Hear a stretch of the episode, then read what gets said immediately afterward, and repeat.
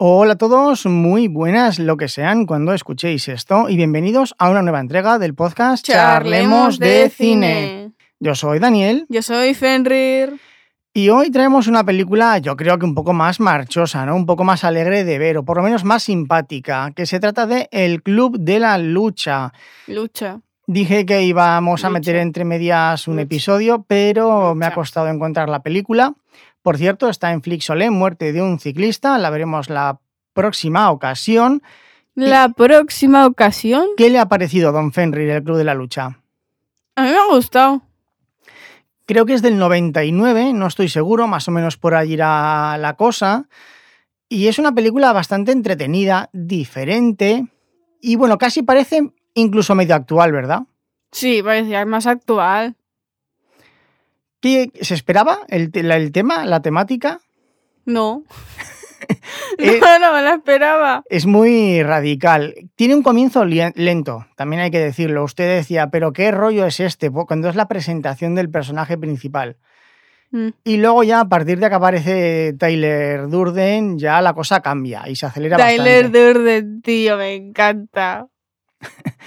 Pero vayamos un paso atrás. Esta película la mencioné a raíz del análisis de Un día de furia. ¿Se acuerda? Sí. ¿Cree que está más o menos relacionada una con la otra? Mm, mm, mm, mm, Oh. mm. Hombre, a ver, la temática es muy distinta, el planteamiento. Ojo, quiero hacerle otra pregunta. Sí. Fíjese, del Club de la Lucha a un día de furia, ¿cuántos años cree usted de diferencia que hay? Ocho. Bueno, hay seis, solamente hay seis. Pero ¿no le da la impresión de que parece que tratan épocas totalmente distintas? Que, que parece que haya, yo qué sé, 10, 20 años de diferencia entre una y otra. Sí. Entre el vestuario, la forma de actuar, vocabulario, coches, en, en todo. O sea, es que parece que sean de otra generación y realmente seis años tampoco es tanto. Como que tampoco es tanto. Hombre, seis años, ¿no le parece a usted poco? No. Es decir, estamos en 2022, nos retraemos al 2016, o sea, tampoco hay tanta diferencia, ¿no? Sí que hay. Bueno, para usted sí, claro, qué cosas digo, para a usted sí. Bueno, haga un resumen, ¿de qué trata el Club de la Lucha? De un club de lucha. ¿Qué nos quieren transmitir con esta película? No sé. ¿Qué ¿Cree- nos quieren transmitir? ¿Cree que hay algún mensaje? ¿Hay Doble personalidad, como mucho. Una crítica hacia la sociedad, hacia el consumismo, todos somos iguales, tenemos las Eso no era la. No eso no era la de un día de furia. También, por eso yo quise tratar el tema de un día de furia y a continuación el club de la lucha, porque yo sí que veo que hay unos patrones A que, ver, que sí si que están nos podemos hablar sobre el personaje de Tyler, entonces sí, sí que es parecido. Vamos al principio, que a usted le pareció aburrido. Recuerda que comienza el personaje estando sumamente orgulloso de la casa que tenía, que lo presentan con nombres del IKEA, literalmente. Cuando lo Sí. están presentando, parecía un catálogo del IKEA. Es decir, tiene la casa de sus sueños, que es la misma casa que tiene todo el puñetero mundo. El vaso del Starbucks, la mesa no sé qué, la silla. O sea, es lo que tiene todo el mundo. O sea, Nosotros no tenemos el vaso del Starbucks. no, bueno, y tampoco tenemos muebles del IKEA, pero bueno, es ¿Cómo que decir, no? Alguno tenemos. del IKEA, sí, uno, uno o dos ¿Ves? tenemos. Ya está. Eh, pero sí que es cierto que él está como si hubiese cumplido todos sus sueños y con esa presentación, como si fuese un catálogo, están diciendo, pero si es lo que tiene la mayor parte de la humanidad. ¿No? Por no decir que tres cuartas partes. Y luego el hombre, bueno, mm, se supone cuando conoce a Tyler Darden, dice, bueno, eh, mi padre me dijo que estudiase y yo estudié. Me dijo que buscase un trabajo y lo busqué. Me dijo que me casase, que comprase una casa y la compré. Y luego me dijo que no sabía qué tenía que hacer con mi vida, ¿no? Como, bueno, he hecho lo que me han dicho y ahora ¿qué hago yo? No se ha casado. no se ha casado. Bueno, a lo mejor sí puede estar divorciado. O sea, es decir, es irrelevante. ese proceso, porque si no sería vuelta a empezar. Cásate, ten un hijo, haz que tu hijo estudie, haz que tu hijo tenga un trabajo, haz que tu hijo se compre una casa, haz que tu hijo se case. Es decir, sería una vuelta más de tuerca y vuelta al inicio de todo otra vez. Mm. ¿Qué le sugiere a usted este mensaje? Pues que literalmente tan solo ha seguido lo que le ha dicho su padre. Que qué aburrido. Pero él tiene, ¿usted qué dice? ¿Que es trastorno bipolar? Yo digo que es doble personalidad. Bueno, doble personalidad. Porque los bipolares los que cambian todo el rato. es de- verdad. El trastorno. ¿Y, ¿Y por qué lo tiene? No sé. No, No- sé por qué lo tiene y que lo haya visto por primera vez en un avión también se me hace raro. Y que hable consigo mismo. La gente tendría que estar un poco flipando, ¿no? Que, pele- que se ha peleado consigo mismo. Bueno, pero pero. que, que- que se está. Que, cuando lo vi por primera vez era un. ¿Pero qué fumada te has metido? Mm. Tú imagínate ver a, a un tipo peleando consigo mismo. ¿Usted haría algo? Yo me acercaría y le diría, ¿estás bien? ¿Te acercarías? Yo me acercaría. ¿Seguro? Sí. No sé por qué, pero me acercaría. Me diría, bueno, a ver. Yo creo que no.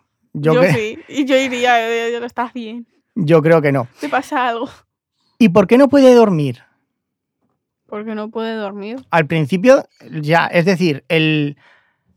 Bueno, esta película creo que todo el mundo la conoce, podemos hablar sin tapujos. ¿Usted cree que el tema del trastorno de la doble personalidad está bien justificado a lo largo de la película? ¿Está bien presentado e introducido? Yo no soy quien para decirlo, eso se lo No, no, que no, no. a... A nivel argumental. Ah, A nivel. ar- Que, a ni- no. ¿Por qué? No porque no nos lo explican, tan solo te ponen al final, oye, que soy una doble personalidad y ya está. ¿Seguro que no lo explican? No.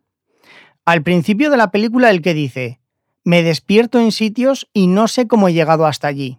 Es verdad. Es lo primero que nos dicen.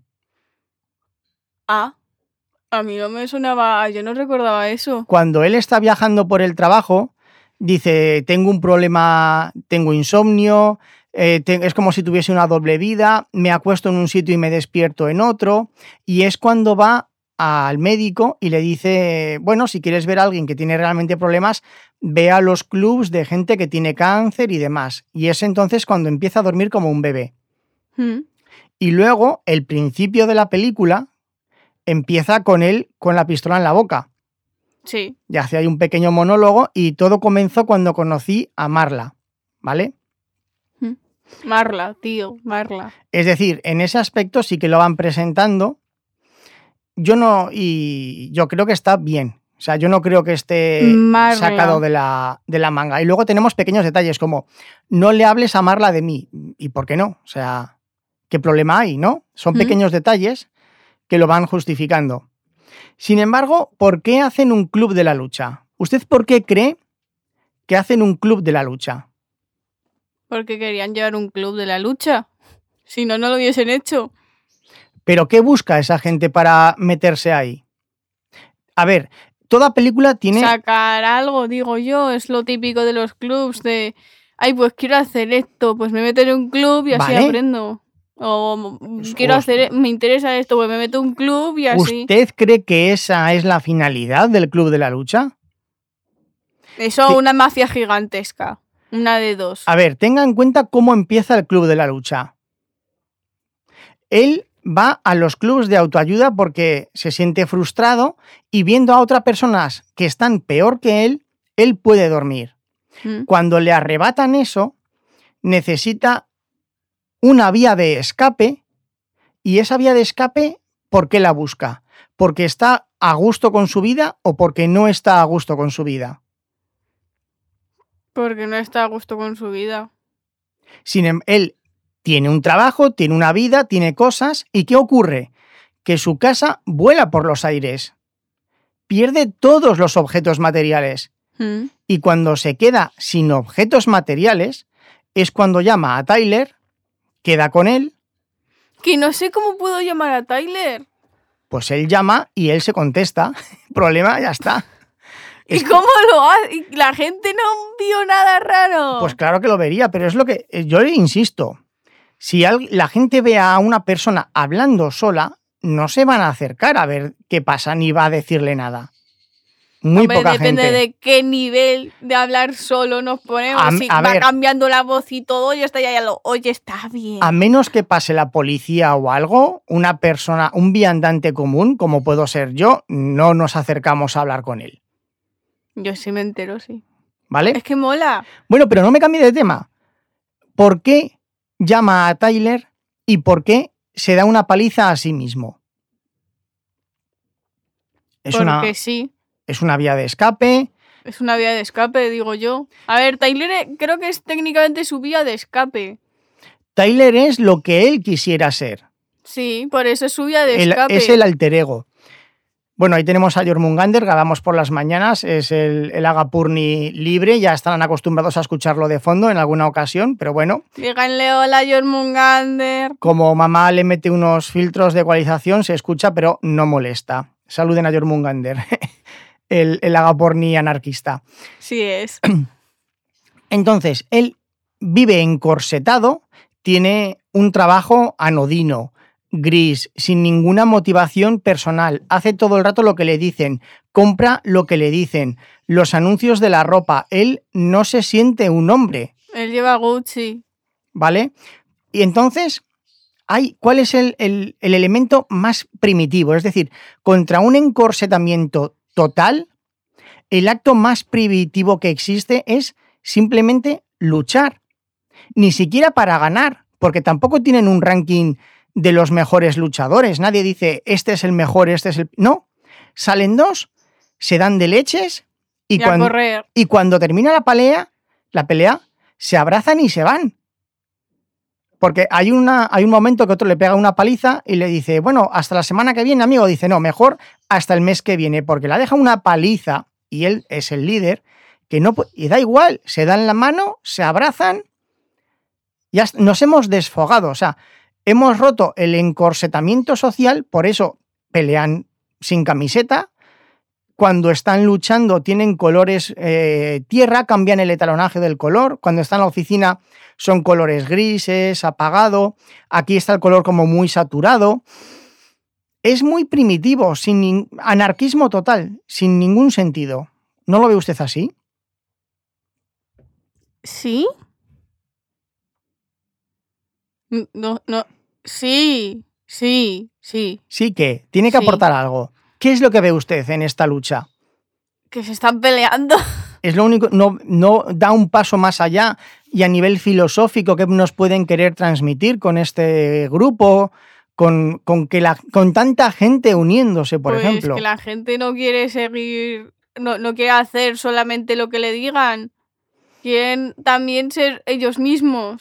Por eso yo aquí vi un poco la unión con Un Día de Furia. Es un hombre que tenía su trabajo, ha hecho lo que le han dicho, porque eso lo dice en la película. Yo he hecho siempre lo que me han dicho y de repente me quitan todo y me dejan sin nada. Y es cuando estalla y busca la violencia, ¿vale? Se enfrenta a esa impotencia destruyéndolo todo, ¿vale? Aquí en un día en el Club de la Lucha hacen lo que les han dicho, pero ellos se sienten vacíos por dentro y lo que buscan es un acto tan primitivo, sin ninguna norma ni ley, como es luchar, darse de guantazos. Pero no de guantazo limpio, ¿no? Se, pe- se pegan ahí su propio ring y todo. Sí, sí, sí. Contra el asfalto, ¿eh? Sin guantes y contra el asfalto, ojo. que más de... un- Adiós a la columna vertebral, amigo. Bueno, de hecho, se recuerda que al final de la película un dueño de un bar tenía un aparato en la cabeza que era para corregir la columna vertebral. Sí. O sea, Por eh, eso. es que oh, es que es muy duro, o sea, eh, yo a lo mejor aguanto un asalto, ¿eh? Yo no sé si volvería para el segundo porque Pues luchar, venga, hasta aquí, amigo mío, ya. Buenas noches. sea, adiós. Pelear sin guantes y contra el asfalto, ojo, una Yo mala no, yo no me uno. Yo, yo, yo estoy ahí de expectante. una, Sí. una mala caída y, Y adiós. y puedes terminar francamente mal. Pues no des papá. ¿Sí? Mira. No, que no pasa nada, que Ah, eso es por el buffer. Eh, Buffer. Bueno, ¿qué ocurre al final? ¿Siguen siendo anarquistas, sin reglas ni nada? Porque comienzan siendo anarquistas. Sí. Hacen actos vandálicos para destruir tiendas, monumentos. De todo, vamos. Destruyen todo lo que encuentran. Terminan. ¿Cómo terminan el grupo? Muertos. No, no terminan. no, no, no eran muertos. no. Pues no sé cómo terminan, no lo recuerdo.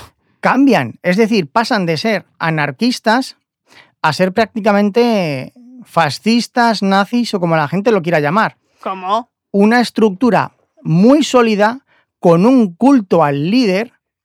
La gente no se... pre- es decir, el líder manda y yo obedezco. Tienen que esperar en la puerta de casa, organizan un ejército, tienen distintas sedes, él viaja, organiza, si pasa esto, haces estos. Sí, señor, o sea, falta de cuadrarse, es una organización sumamente militariz- militarizada, con un culto al líder que no admite cuestiones, que nadie dice, él habla y todos obedecen, nadie se cuestiona nada, y eso es lo Y tienen que contrario. pasar eh, al principio, ser insultados, que pasen de Sí. ti, tener que quedarte todo el rato de pie Hay tres para que días te esperando. cojan. Es decir, pasamos de un anarquismo que es eh, todos somos iguales, todos nos quita- somos, cuando estamos en el ring todos somos iguales, a yo soy Tyler Darden y vosotros hacéis lo que yo diga. Vosotros sois números. Y no. Y hemos pasado de un extremo al otro. Y no se han dado cuenta. Están como al principio, pero dándose de hostias. Es, es un poco. Pero dando hostias al resto de gente. Bueno, no. Ya no entre sí, se... Bueno, al resto de la gente no le hacen daño. Lo que hacen es volar un edificio que está vacío. Y recuerda cuando les volar dice. varios edificios. tenéis que provocar una pelea y perderla. Sí.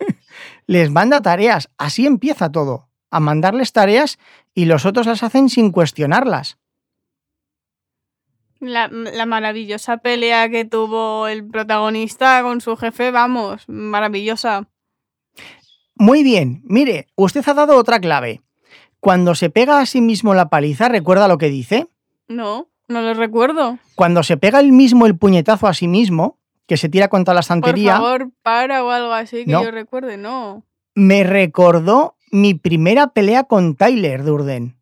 ¿Mm? ¿Cómo le pudo recordar la primera pelea con Tyler? Porque se pegaba él a sí mismo. Pero es que no, no, no hay golpes. Él se pega es un que puñetazo. se pega un puñetazo en la barbilla y se lanza contra la estantería de cristal. Y en ese instante, cuando se da él mismo el puñetazo en la barbilla, dice, me recordó mi primera pelea con Tyler Darden. Ahí tenemos otra pista de que Tyler no existe. Lo que pasa es que, claro, mientras estás viendo la película no la asocias. Pero si siendo consciente de todo esto la vuelves a ver, ves muchas pistas de que es así. Yo, por ejemplo, no, no lo he visto, pero eh, hay varias, yo solamente me di cuenta una vez. ¿Mm? Hay fotogramas. Recuerda que Tyler trabajaba en un cine, cortaba y metía un fotograma, Sí. ¿vale? Pues, por ejemplo, cuando está en la oficina, hay un fotograma en, lo- en el que se ve a Tyler Darden de pie frente a él. Pero es muy, es muy rápido. Y yo sí que es, yo- ese es el único que yo he visto. Yo sé que hay cinco o seis que son como los flashes que aparecen. un Había fo- una al final que no, no- A ver, no le pude ver bien, pero sí que había una al final. ¿Ves? Pues ese, meten pistas para que sepas que Tyler Darden en realidad no existe. Eso está muy bien metido. Y esa es otra escena. El de Tyler sí que recuerdo haberlo visto. Sí, porque sí que. Sí que me suena haber visto a Tyler que estaba enfrente y después eh, de- Desaparece. Desaparece, Sí, sí. en- yo creo que en la oficina es cuando mejor se ve. Y yo sé que hay más por ahí, pero no los he visto. Yo no me he sí dado que vi un montón de Tyler y que después desaparecía, pero pensaba que era el- como habían explicado lo del cine, pensaba que era eso. Bueno, y entonces digamos que el Club de la Lucha y, y Tyler Darden, que es el, el alter ego, es como el, el superhombre, ¿no? Eh, así habló Zaratrusta, digamos que al principio, es que no recuerdo las fases, ¿no? ¿Cómo, cómo empezaba?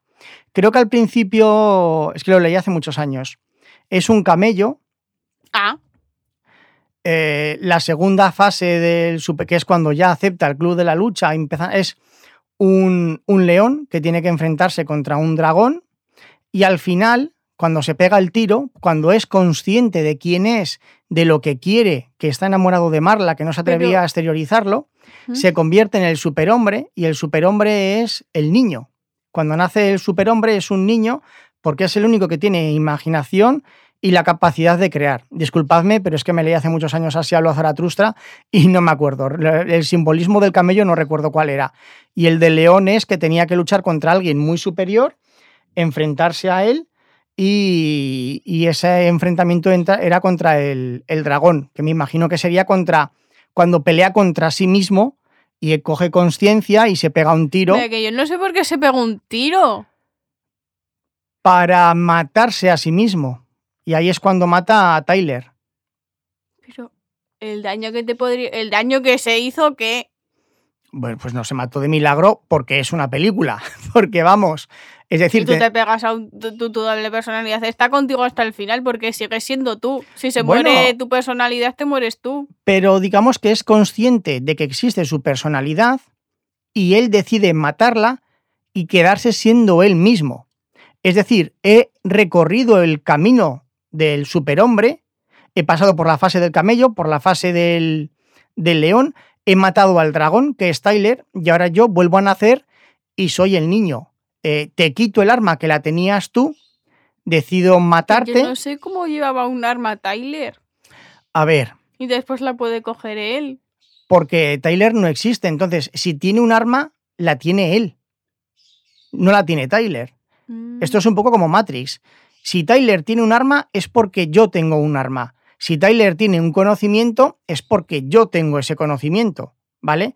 Es imposible que Tyler sepa algo que yo no sepa.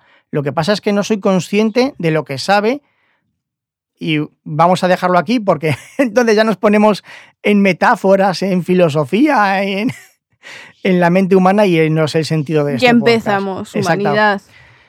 Bueno, entonces, como resumen, yo, yo ya le he soltado la chapa, pero usted tiene que decirme que le ha transmitido esta película y que ha visto en esta película. Pues yo lo que he visto ha sido un club de la lucha que en realidad es una mafia. Eh, ¿Le importaría aportar algo más, algún comentario? Eh, ¿Por qué es una mafia? Tyler Durden, mi amor.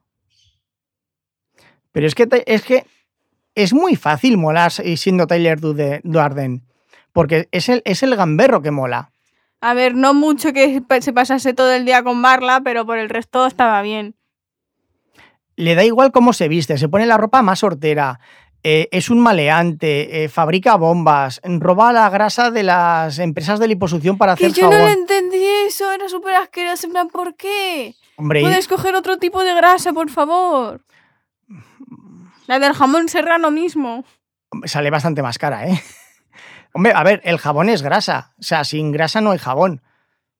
Ya, pero ¿por qué la humana? Yo qué sé, pues porque tendrá más proteínas y yo qué sé. Ah, pues porque queda gracioso, simplemente. ya está. ¿Qué diferencia hay de la grasa del, humano a la del cerdo? Pues yo qué sé, que la tienes en las empresas de liposucción gratis, digo yo. Si Empezamos. No, si no tendrías que entrar a un matadero a robarla. Grasa humana. ¿Por qué? Y lo de cargarse el sistema bancario, las tarjetas, el consumismo, ¿qué le Entonces, ¿cómo conseguirías dinero? No existe el dinero. Volvemos al trueque. Eso, jodió mucho, ¿eh? Es un gran problema, ¿eh? O sea, es decir, si el dinero está, es porque dentro de lo malo es lo mejor que ha encontrado el ser humano, ¿vale? Yo ahí el lo de... trueque, el trueque era horrible, porque si hay puesto interés, es que ya lo tengo, lo siento, no te lo puedo dar. Claro. Entonces tienes que buscar a otra persona que lo necesite. O sea, es un follón. O sea, al trueque, por favor, no volvamos, ¿vale? No. Yo recuerdo cuando jugaba al Pokémon, bueno, al Pokémon Sol, que podías intercambiar Pokémon. Había una cosa de que tú ponías un Pokémon y te ponías que querías otro Pokémon. Entonces, cuando yo quería un Pokémon, iba ahí y ponía, eh, pues quiero este Pokémon a tal nivel y que sea de tal género. Y ya lo, pues no lo tengo. Y me iba a buscar ese otro Pokémon con ese nivel y, así. Claro. Y, y, al final ya no recordaba por qué buscaba el Pokémon. Ya, bueno. buscaba Y la parte de que un grupo de gente se militarice y tengan ese culto al líder, ¿lo ve normal? ¿Lo ve un paso lógico? Yo veo que eso parece mi libro de historia, ¿sabes? En la época de... Bueno, en cualquier época. Sí. en, en cualquier época. ¿Y no se había dado cuenta que habían pasado de ser anarquistas a ser totalmente un grupo paramilitar? Yo pensaba que eran así desde el principio. No, al principio no había reglas, ¿se acuerda? Eran todos iguales. Es verdad.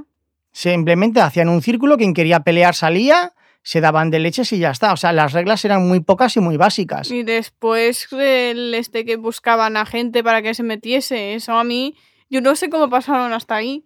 Bueno, a ver, teniendo, Estamos buscando a para teniendo en una. cuenta que las dos primeras reglas son que no hablarás del Club de la Lucha, ya me dirás tú que todo el puñetero mundo se ha saltado esas dos reglas. También. La primera regla es que no hablarás del Club de la Lucha. La segunda regla es que no hablarás del Club de la Lucha. Y estamos 50 aquí, y ayer éramos 10. Pues no. Las cuentas no salen, ¿eh? Bueno, Sí, sí, ya lo dijo Tyler que bueno, como conclusión final, eh, valoración final. ¿Qué valoración final? ¿Qué nota y a quién le recomendaría esta película? nota. Pues nota que. ¿Qué qué? Que el club de la lucha. Porque. Bueno, podría decir, es que no me gustó que Tyler hiciera XXX. Pues que es Tyler. Y mola.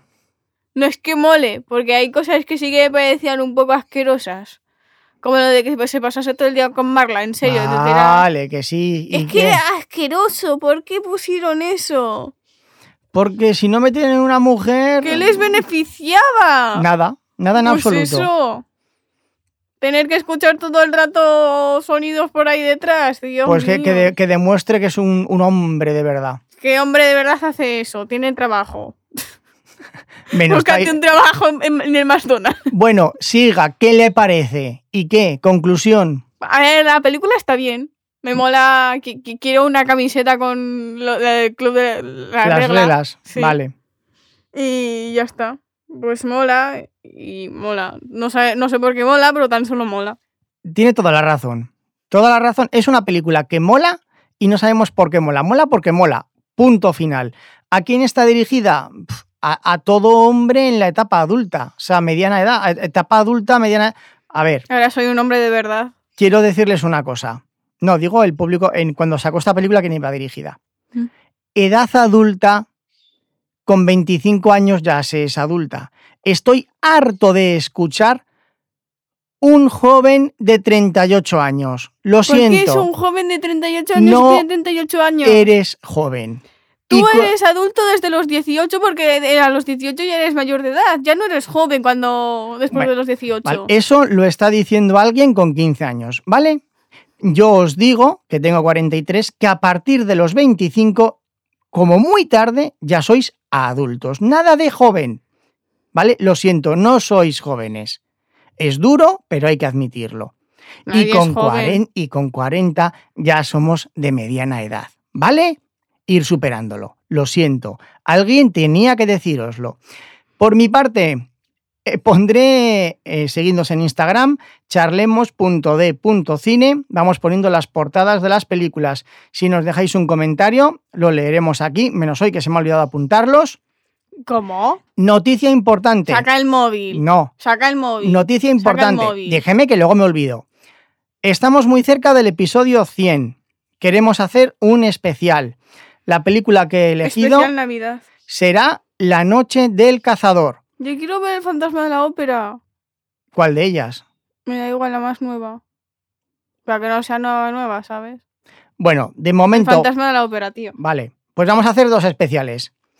Episodio 100 será el especial La Noche del Cazador. Tenéis tiempo si la queréis ver y podéis grabar un, un, un audio cortito, un minuto más o menos, dos minutos máximo, con vuestra opinión sobre La Noche del Cazador y lo pondremos en el episodio número 100. Lo podéis mandar al correo podcastcharletas.gmail.com. Lo tendréis en la descripción. Y para el episodio 101 haremos otro especial con el fantasma de la ópera, que ya buscaré versiones, a ver Eh, cuál quiere ver Don Fenrir y haremos lo mismo. Pero como hay varias, tenemos que decidirlo. Recordad, episodio 100, La Noche del Cazador. Y por mi parte nada más, un saludo a todos. Adiós, humanoides, y hasta la próxima.